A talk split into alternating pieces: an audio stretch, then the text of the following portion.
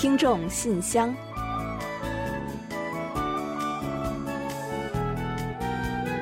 分享最新动态，聆听您的心声。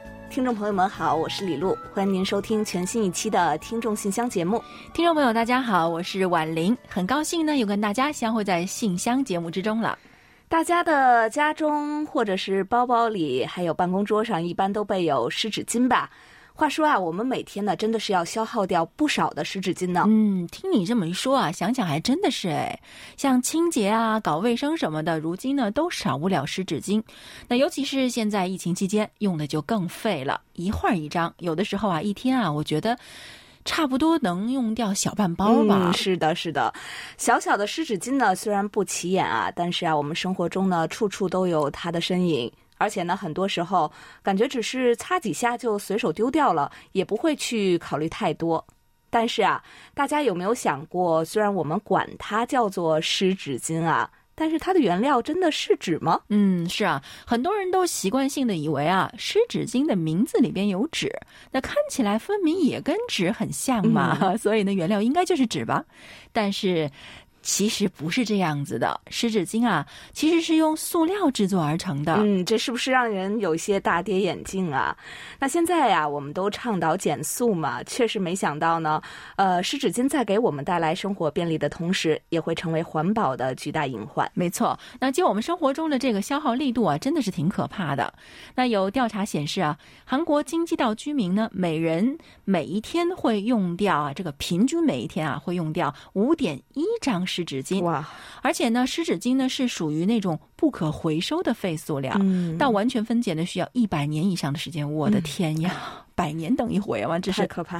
那也就是说，我们每天在制造大量的污染源，但是很多人呢却没有意识到。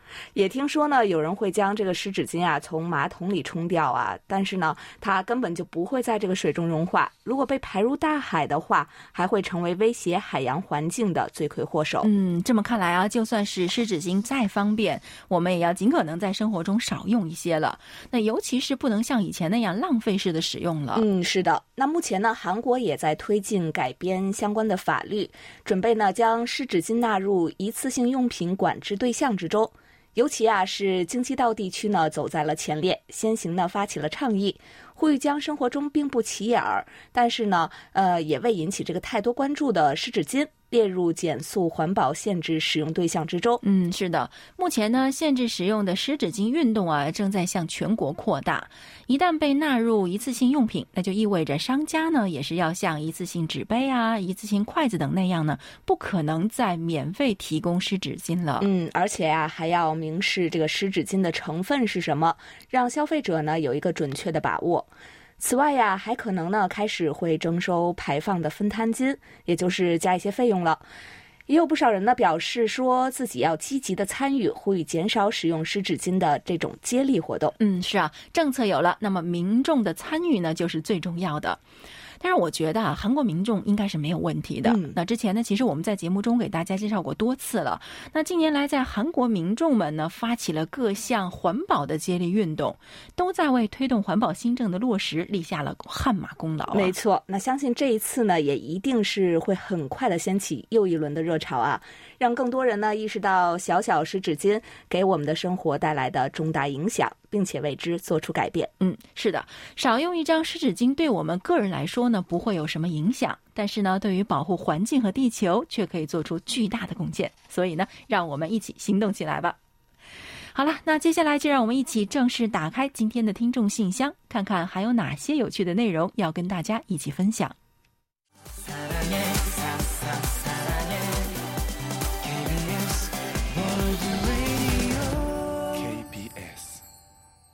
好的，欢迎回来。您正在收听的是韩国国际广播电台的听众信箱节目。首先，我和婉玲先来为大家介绍一下本期节目都为您准备了哪些内容。本期节目呢，我们仍将设有韩广动态、来信选读和生日祝福等几个小栏目。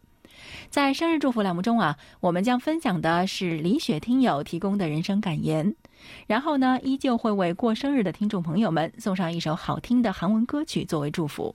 在生活的发现栏目之中，我们将介绍李洪武听友提供的生活小常识：冬季有必要热车吗？之后呢，仍是我们的专题讨论。我们将开始就二月份话题——家庭和生育形态，分享听友们的观点。本期的有问必答，易贤将回答的是李健听友提出的有关韩国政府新一轮新冠防控措施的问题。节目最后呢，仍然是我们的点歌台栏目，届时将为赵亚东听友送出一首点播歌曲。好了，节目呢，我们就先预告到这儿，欢迎您继续收听。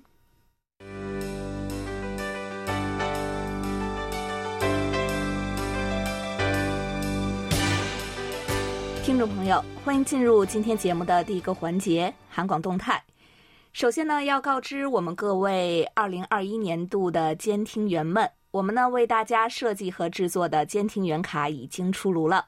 并于近期随同送给各位监听员的礼品陆续寄送给大家，请大家呢注意查收。嗯，这是我们的一份心意和感谢，希望大家呢都能够喜欢。同时呢，也再次提醒一下，近期呢由于疫情的关系和春节将至，估计啊邮路呢仍会耗费比较长的时间，所以呢还请大家耐心一点等待。如果有关于奖品、还有纪念品等等包裹需要查询的单号啊，大家可以随时向我们发送邮件来询问的。另外呢，就是我们之前也给大家介绍过，我们在官网上开通了有关新冠疫情的特别网页，并在其中特别开设了海外入境者指南板块。近期呢，我们再次对内容进行了更新，介绍海外入境人员居家隔离期间的生活守则等相关内容。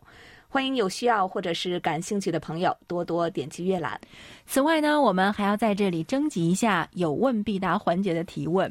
如果大家对于韩国有任何感到好奇的地方，想要询问和咨询的地方，欢迎您发来您的问题，我们将请易贤在有问必答环节中进行解答。好了，最新动态呢就先介绍到这里。下面呢，我们准备进入来信选读环节，分享听友们的来信。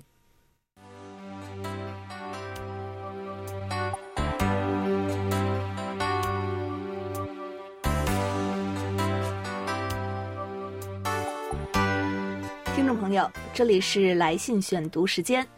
在正式介绍今天的听众来信之前，我们还是先要感谢一下近期给我们发来手写信和手写收听报告的几位听友。嗯，是的。首先呢，我们要特别感谢台湾的吕城南听友，您发来的收听报告呢，我们妥善的收到了。您在留言中还写道：“尊敬的各位女士、先生们，在新冠疫情肆虐下，有你们一年来的坚持工作。”让我能平安在家聆听来自海外的佳音，感谢大家的努力。秋去冬来，春天又将到来，值此年终将至，希望你们平安，一路顺风返家，和家人和乐团圆。祝新年喜乐平安。嗯，好的，谢谢吕城南听友的祝福啊，也很感谢呢，您发来了详细的收听报告。那虽然今年因为疫情，很多人无法和家人团圆。但是啊，请您放心，即使是有小小的遗憾，我们呢也会尽力过一个快乐祥和的春节的。也在此呢，提前祝愿您和家人新春快乐。另外呢，我们还收到了郭慧民听友、塔卡西听友和王明普听友的来信，也在这里呢先一并的感谢大家。好的，下面呢我们就一起来分享一些听友们的来信。那首先呢，这封信来自天津，是李健听友写来的，他在信中是这么说的。尊敬的 KBS 中文组全体成员，各位，二零二一年好！有很长时间没有跟各位联络了，主要是因为自家相伴十四年的爱犬已于本月七日故去了，心乱如麻，所以一直没有跟各位联络。我打算等年后去专业领养机构再领养一只。看着别人跟狗狗在一起，就觉得特别闹心，总感觉家里还有它的影子在。哇，原来是这样啊！啊，我觉得您一定非常伤心吧？嗯，我觉得大家应该都非常能理解您的心情。那像我其实也是这样。那我周围呢有很多很多养宠物的人啊，养铲屎官真的是非常非常的多。宠物对于他们来说呢，就已经超越了宠物的存在。所以在韩国呢，人们已经不再使用“宠物”这个词，取而代之的呢是伴侣动物，啊，说他们是人类的朋友和陪伴者。所以啊，他们的离去当然会让人们非常伤心了。那我知道说什么也没有办法真正能够安慰到您。那只是希望啊，您能够啊，尽快的早日收拾好心情。啊，就像您说的，去专业领养机构再领养一只啊，也许呢是个好办法。那既能有个新的陪伴者，那还能帮助到需要帮助的一些小动物们。嗯，啊，另外呢，李健听友啊，他在信中还说道，啊，今天呢，我想说说关于疫情反弹的话题。之前河北省石家庄又一次出现了疫情再度死灰复燃的情况，受其影响，北京的部分区域也已经开始出现几例突发病例，然后辽宁省大连市也出现了零星病例。我们天津这里啊，虽然本地已确诊的病例一直是零，但是我们一直没有放松任何警惕。公交和地铁只要乘坐，必须测测温，然后呢再加上出示健康码。这里呢，稍微解释一下健康码。那这个东西呢，是在当时武汉疫情严重的时候，官方专门弄了一个能证明你目前状态是正常的东西。一开始呢，是需要填写一下个人信息，包括你这几天是否去过疫区，是否有发热症状，必须要如实填写，否则是要承担相对应的法律责任的。现在商场和人员比较密集的场所呢，也被要求要测温加看码。保持着高度的警惕。嗯，啊，原来是这样啊！其实韩国呢也有这样类似的情况啊。在疫情爆发之后呢，韩国也开始运营一种以二维码为基础的电子出入名簿系统。那如果去饭店啊，或者是酒吧呀、练歌房、公演场所等等这种室内设施，都是需要扫码的。那大家呢也都很自觉的去遵守。跟您说的这个健康码好像不完全一样啊，啊，似乎呢也是有一些类似的作用的。好，另外呢，李健听友在信中还问到啊，说韩国那边的疫情有反复的迹象吗？政府对于新的疫情回潮都做了哪些措施？嗯，关于这一点呢，韩国防疫部门呢一直在为防疫做着最大的努力，尽量采取最严格的措施。上个月月底呢，就决定延长现行的防疫响应措施两周的时间，到二月十四日。那要将这个新冠疫情的第三波疫情遏制到底。那关于这方面的具体情况啊，我们会请易贤在本期有问必答中为您详细的解答。那其他感兴趣的听友们也可以一起听听哦。好了，感谢李健听友的来信，也希望啊您能尽快从悲伤中抽身出来。那相信您会再次遇到一只可爱的呃小伴侣，那为您的生活增添更多的温暖和快乐。好的，感谢李健听友。呃，养了十四年的小天使离去，真的是很让人伤心的一件事啊。希望呢您能够节哀。好的，那接下来呢，我来分享几位随收听报告一起发来短信的朋友的来信内容。首先呢，是甘肃的王鹏程听友，他在信中说：“尊敬的韩国国际广播电台华语广播工作人员，您好，我是柜台的听众，经常收听柜台的节目，了解韩国的情况。感谢柜台为听众辛苦的工作。这次发电子邮件给柜台，希望能得到柜台的收听证明卡和纪念品。以下是收听报告，给柜台节目录了一段声音，放在邮件的附件中。”一起给您发过来，仅做参考。祝柜台越办越好，工作人员身体健康，工作顺利。好的，谢谢王鹏程听友啊，感谢呢您为我们反馈了收听的效果。那我们注意到呢，您是通过九七七零千赫收听我们的节目的，收听的呢是新闻，整体的收听打分呀也都比较高。很高兴呢看到您所在地区是收听效果比较良好。我们呢会为您寄送一张收听证明卡，以表示感谢。也希望今后啊能够继续收到您的反馈。而且呢，如果您有哪些收听感想，也可以一并随信发送给我们，我们也很想听听看哦。最后呢，也祝您新年快乐，身体健康。另外呢，还有两位外国友人也在收听我们中文广播的节目后发来了收听报告和留言。一位呢是在美国的比尔朋友。他在在线收听报告的留言栏中，为我们呀分别用韩语、中文和英语三种语言留了言哦。我来给大家读一下中文的部分吧。他说：“我听的广播语言是中文的，我听到了 K-pop 歌曲，还有针对华语听众的韩语课程。当天的短语是移交爆料所有，然后呢是关于韩半岛的讨论。我是通过位于挪威的一台远程信号台接收信号的。”音频是通过网络在美国中寄给我的。你们电台的朋友比尔·哈姆斯来自美国马里兰州。好的，谢谢来自美国的比尔朋友。不知道呢，此时此刻您是否也在收听我们的广播呢？感谢您这么努力用中文向我们介绍了自己和收听情况，还为我们的短播效果呢进行了打分。想到啊，还有远在美国的朋友也在收听我们的中文广播，真的是一份非常特别的激励哦！谢谢您，呃，也希望呢您继续喜爱我们的广播和支持我们的服务。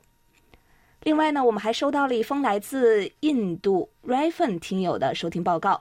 这位听友呢是通过七二七五千赫收听我们的短波广播的，感谢您为我们详细记录了收听的日期、时间以及设备等所需信息。您提到呢，希望得到我们的收听证明卡，我们的工作人员将会为您寄送。希望您能够喜欢，并且呀，继续支持我们的广播。好的，感谢三位听友。好的，感谢各位听友。那接下来呢，是梅林听友为我们写来的一封信，他为我们发来了他过去一年的感悟。KBS 中国语组李璐、婉玲以及汉斌，大家好。网络活动呢，使得世界保持运转。在几周内，企业、学校、金融、政府、商业、支付、医疗服务提供者以其非常让人难以想象的速度、广度和深度转向了网络端。数字技术在战胜疫情、提供信息、监测疾病传播模式和提供多种医疗服务方面发挥了直接的作用。令人遗憾的是，全球仍有一半地区不能接入互联网。工作、学校、社交生活、商业和娱乐迅速转向网络平台的过程中，也加注了互联网上的贫富鸿沟。此外，数字技术还带来了其他新的社会问题，包括大规模的黑客、假新闻、网络战以及政府和私人企业未经授权就进行监控的行为。因此，让我们带着乐观且谨慎的态度，带着乐观且谨慎的心情进入二零二一年。让我们下定决心，扩大在公共卫生方面的成功经验，使不断开发的新疫苗造福全世界。让我们下定决心，抛开破坏全球合作的仇恨，齐心协力战胜威胁世界的不平等、贫困、排外和环境破坏。建设一个以和平、人权和可持续发展为基础的未来。嗯，我觉得梅林听友的观点啊，大家应该都会比较同意吧。网络和数字技术呢，在我们的生活中越来越起着举足轻重的作用。那特别是在过去的一年里啊，新冠疫情呢，使得我们在线下的工作啊、生活啊、学习都受到了极大的限制。是因特网为我们提供了更多的可能，让我们能够更好的去应对这一史无前例的困境。那当然呢，也像梅林听友提到的那样，网络和数字技术的发展呢，也带来了一些负面的影响。如何很好的去面对呢？就是我们要解决的课题了。二零二一，让我们都能够变得更成熟、更智慧。另外，梅林听友呢，今年也再次成为了我们的海外监听员。他说啊。二零二一年，自己能再次成为韩广的海外监听员，这是一份荣誉，更是一份责任。二零二零年，韩中两国人民共同抗疫抗洪，风雨同舟。二零二一年，我深信人类命运共同体的理念会更进一步植入韩中两国的合作之中。嗯，是的，您说的非常对啊，人类原本就是一个。共同体啊，是一个命运的共同体。那只有合作才能够实现共赢，才能够不断的前进。所以呢，最后啊，就让我们借用梅林听友信伟的一句话来共勉：昨日之日不可留，新的一年已经到来，值得掌握的只有当下。好，感谢梅林听友的来信，让我们把握当下，把新的一年过得更有意义。好的，感谢梅林听友。接下来呢，我再来介绍一下黑龙江省刘畅听友的一封来信。他说：“韩广的各位主持人、编导老师，大家好。最近在黑龙江，虽然酒类包括医护、社会保障从业人员、冷链从业人员、运输行业从业人员等开展了疫苗接种，但是由于黑龙江望奎县农村婚宴引起的集体感染，也影响到了哈尔滨。目前哈尔滨有九十八个确诊患者隔离治疗中。”为了防止乡村和市区人员流动，使得疫情严重化，最大限度控制人员流动，通往乡镇的公交车都停运了。进入一月，我所在的区，无论是街道办事处、乡镇政府，还是下面的各个社区、村，都进入防疫模式，异常忙碌。各单位负责人员有时晚上二十二点多还需要到区政府开会，开到凌晨一点。如果某一地出现病例，我所在的区网格员经常接到临时紧急排查任务。防疫工作人员在单位忙到二十三点多，回到家二十四点，临时接到排查任务，又要不休息，连夜给自己负责区域打电话，逐一排查从外地回来的人员的情况，经常通宵不能休息了。哈尔滨决定开展全民核酸检测之后，工作量更是激增。有的社区九个人需要填写核酸检测的表头，就是两万多张。完成快的社区来支援，不过十多个人填写两万多张表头，也是需要加班加点的。防疫开始后，社区凌晨灯火通明也是成了常态，还要把表格在自己负责的社区挨家发放。学校放寒假了，全区的教师也加入到志愿者行列之中，负责打印全区民众全民核酸检测时候的表格需要贴的条，数量巨大。老师们也是加班加点制作打印贴条。医院防疫的医护人员工作更是辛苦，化验部门二十四小时不间断运转，这么多人的辛苦付出，保障了全民核酸检测的顺利进行，控制疫情。嗯，是的，这些参与防疫工作的各行各业的人们呢，真的是非常非常的辛苦啊。我们呀，也从新闻中呢得知，最近中国部分地区再次出现疫情反弹之后，有很多一线人员和志愿服务人员呢，都非常的辛苦和忙碌，真的呢是在加班加点，在推进着防疫工作，力图呢将疫情影响降至最低。虽然工作复杂繁忙，但是呢，防疫工作呀，还是在大力和有序的推进着。我想这些人呀，为中国迅速控制疫情，真的是立下了大功，值得称颂和赞扬。眼看着临近春节了，真的是希望呢，疫情不要再继续扩散，加大他们的工作量，也让他们呢能够早点回家过一个快乐年。另外呢，流畅听友也告诉我们说，今年因为疫情，有不少人在原地过年，不能回到父母身边，哥哥一家呢也是第一次不能回来过年。是的，今年呢，真的是有很多人不能，或者是决定不回家过年了，不给防疫呢添负担，保护自己也保护他人。韩国呢这边也是这样的，继去年中秋之后，很多人也决定呢今年就地过年。春节原本是团圆节嘛，我想呢，无论是回不了家的，还是等待亲人回家的人呢，心里都是难免会有一些失落。但让我们呢都再坚持一下，把眼前的疫情难关顺利度过。争取呢，明年过一个团圆年，也预祝大家春节快乐。无论如何呢，年咱们还是要好好过的嘛。对了，刘畅听友呢还希望点播一首歌曲，我们会安排在今后的节目中再播出。在这里呢，就先把您对所有不能回家过年的人以及所有听众们的祝福先送出，也预祝您和家人春节快乐，牛年平安幸福。好的，感谢刘畅听友。那接下来呢？这封信也是来自我们的一位老听友，是卢焕丽写来的。他在信中是这么说的：“李璐、婉玲还有汉斌，你们好。今天是二零二一年一月二十八日，北京今天大风，很冷。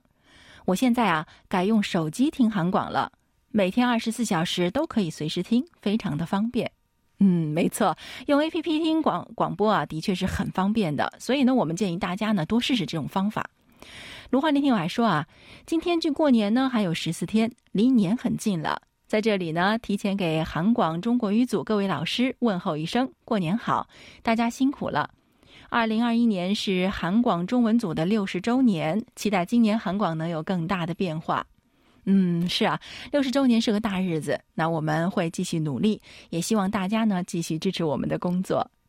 上次卢焕丽听友写信来说啊，北京的周边发现了零散的病例，所以呢又开始了做支援活动。他说，我现在每天很忙，早上七点就到居委会报到。以今天为例，首先呢是要消毒，然后分拣快递和蔬菜。我负责的是六七八三个楼层。今天呢是十七个快递，还有十三份蔬菜，忙完已经十点多了。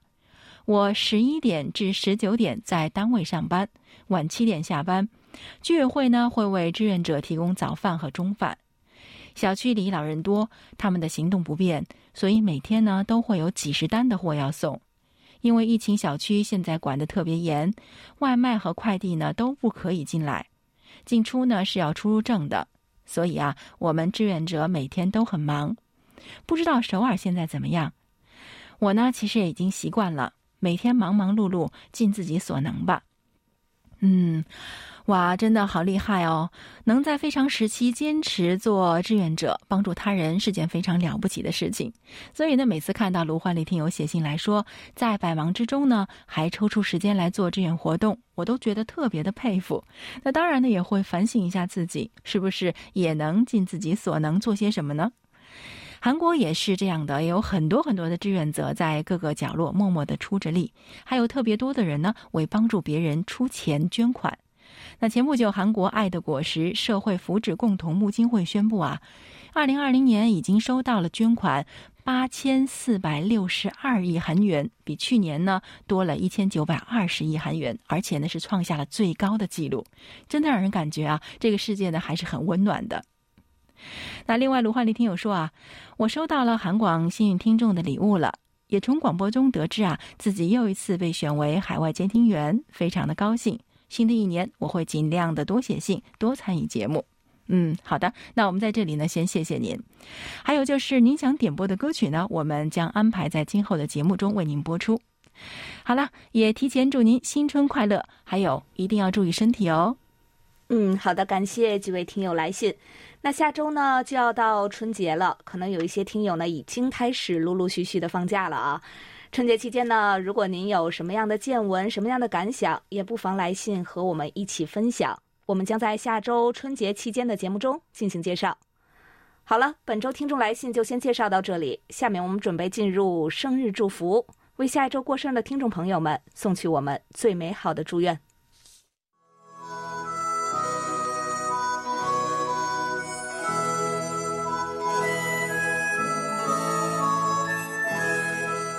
每个生命都是独特且美丽的，组合在一起，共同谱写出了一曲婉转动听的生命之歌。此时此刻，在韩广这个大家庭里，让我们把最真诚的祝福送给您。欢迎来到生日祝福。今天我们要送给大家的是一段由辽宁李雪听友分享的人生感言：过日子靠一份好心态。人生在世，过日子靠的就是那一份好心态。很多时候，笑一笑，你就会发现，忧虑困扰其实不过如此。正如塞缪尔所说：“世界如一面镜子，皱眉视之，他也皱眉看着你；笑着对他，他也笑着看着你。烦恼三千事，一笑解千愁。如果能时时保持乐观的心态，让笑容时常挂在脸上。”那么你的人际关系就会越来越好。如果遇到挫折、失败，仍以乐观的心态去面对，那么你将会跨过坎坷曲折，迎来更美好的明天。如果你每天都乐观的对待生活，那么你的生活必将多姿多彩。好的，感谢婉玲，也感谢李雪听友和我们一同分享刚才这段话。人生就让我们一起微笑面对。嗯，好的，在这里呢，我们也把一首由景瑞演唱的《夜空之星》送给二月一日到十二日过生日的所有听众朋友们。星星没你亮，就属你最棒。祝各位生日快乐，还有二零二一年每天都能够很闪亮。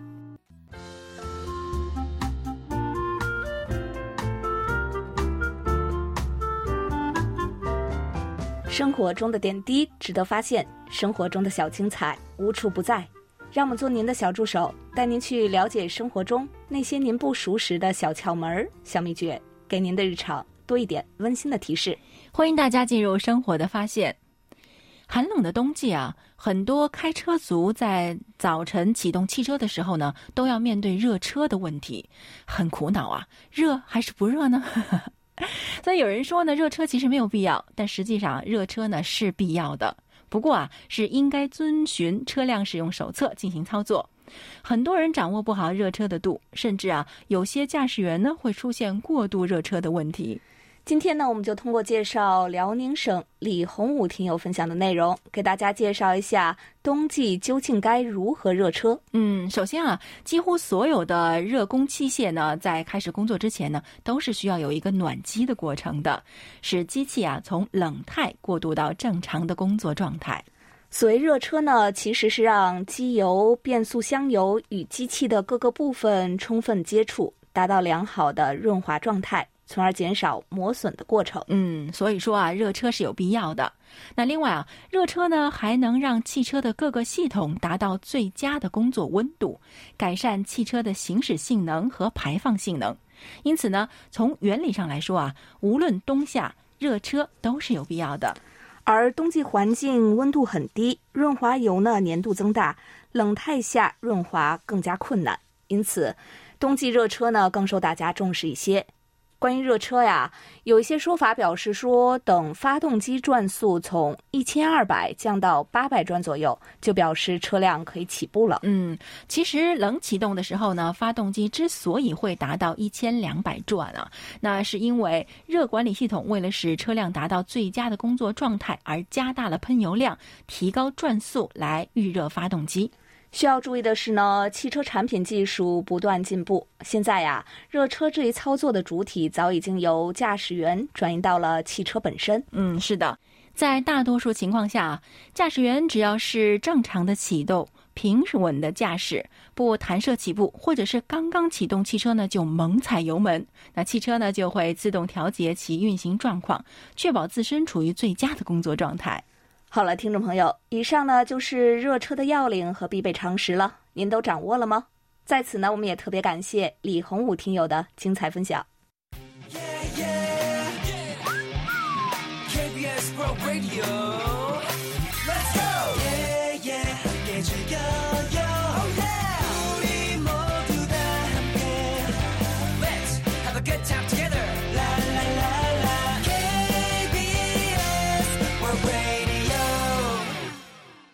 好的，欢迎回来，这里是韩国国际广播电台的听众信箱节目。下面我们准备进入今天的专题讨论，准备开始就二月份话题分享听友们的观点。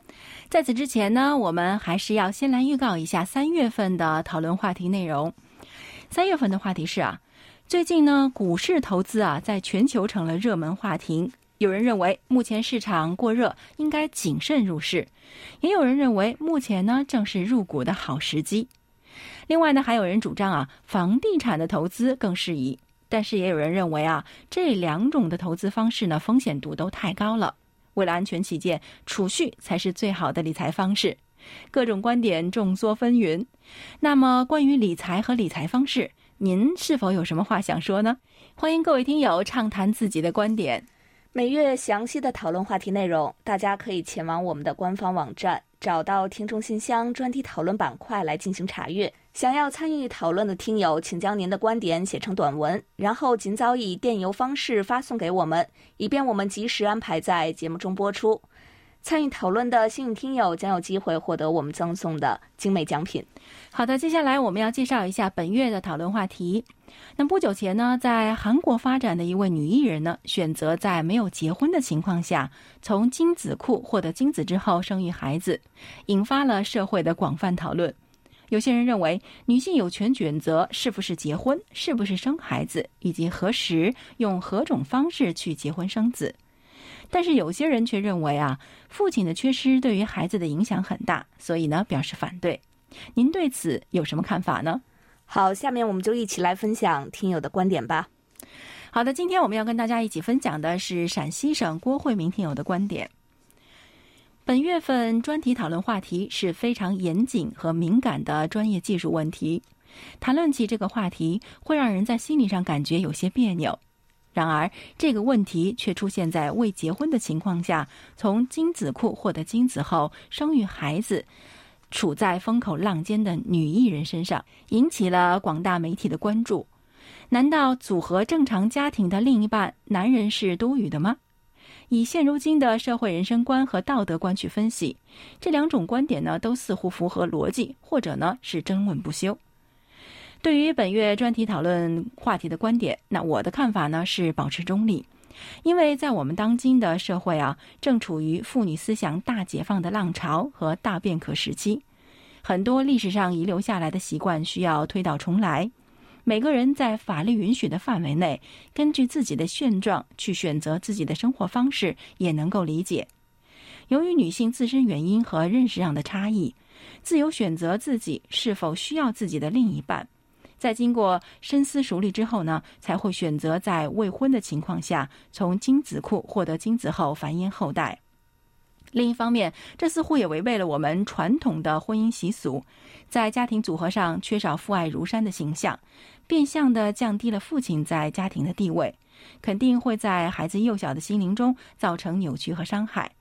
从一些男同胞的角度考虑，表示坚决反对，似乎也是正常的。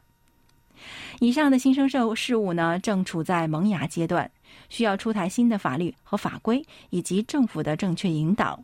不然的话，我们的高级人类与动物就不会有什么两样了。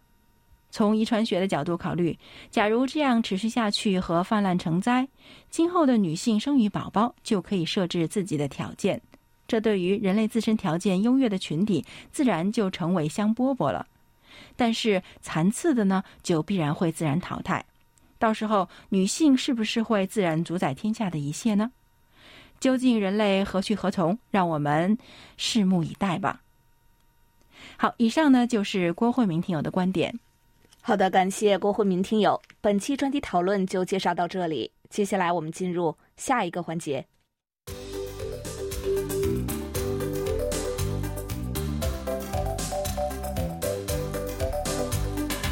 有问必答。今天我们请洪一贤来回答天津李健听友提出的问题。他的问题是，请一贤老师介绍一下韩国政府对于新一轮的疫情采取了哪些防控措施。好，接下来呢，我们就请一贤来回答李健听友提出的这个问题。各位听友，大家好，我是易贤，今天我来回答李健听友提出的问题。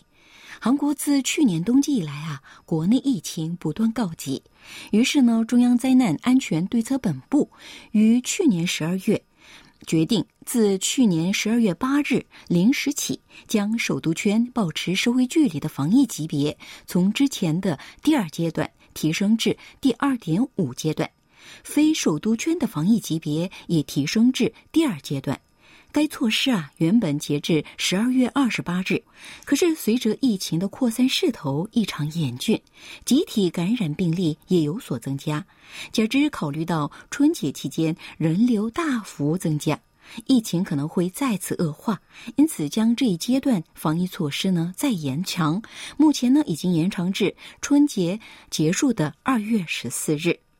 不过呢，自一月三十一日以来，全国一周日均确诊人数减少到三百人出头，因此政府计划继续观察本周的防疫形势。如果疫情趋于稳定好转，春节之前也有可能放宽防疫措施。韩国的防疫级别呢，分为一、一点五、二、二点五和三等，共五个阶段。在目前的第二点五阶段，禁止五人以上四人机会，这样餐厅等大众设施不能接受五人以上预约或五人以上一起入场。餐厅等一般公共设施在晚上九点以后停止营业。婚礼、葬礼、纪念仪式等活动禁止五十人以上参加。上门推销、宣传馆等重点管理设施禁止聚集。健身房、补习班、练歌房等设施可进行限制性的营业。之前，咖啡店呢只允许打包或配送。前不久放宽了措施，与餐厅一样，在遵守防疫守则的前提下，允许客人们在晚上九点之前在卖场内用餐。还有，在餐厅用餐时规定，用餐之前呢必须佩戴口罩。如果违反的话，将被处以十万韩元以下的罚款。二人以上的客人在餐厅、咖啡店停留的时间也限制在一个小时以内。另外呢，今年春节期间，韩国将采取特别防疫措施：火车乘客只能购买靠窗座位车票，禁止在高速公路服务区用餐，只允许打包带走。另外，住宿设施入住率限制在三分之二，禁止餐厅与咖啡店晚上九点以后营业。但是呢，政府放宽了部分设施的营业限制，比如允许滑雪场、滑冰场等冬季体育设施晚间运营。首都圈的室内体育设施的淋浴室已经开放。之前隔开一个座位就坐的电影院与表演场，则允许同行的两人并坐。好，听众朋友，今天给大家介绍到这儿，希望李健听友满意。我们下次再会。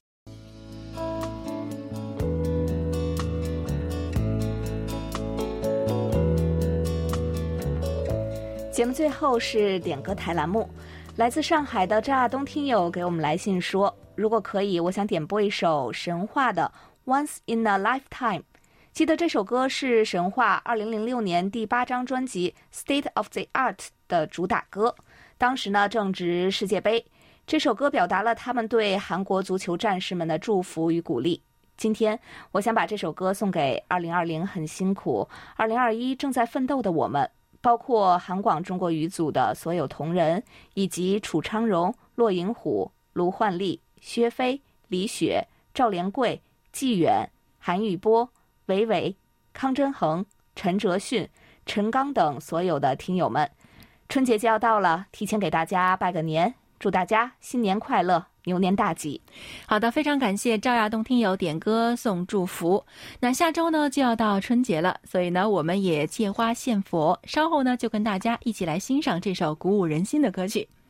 那不过呢，在播放歌曲之前呢，我们还是要来为几位幸运的听友送出惊喜。先来揭晓本期节目的获奖名单。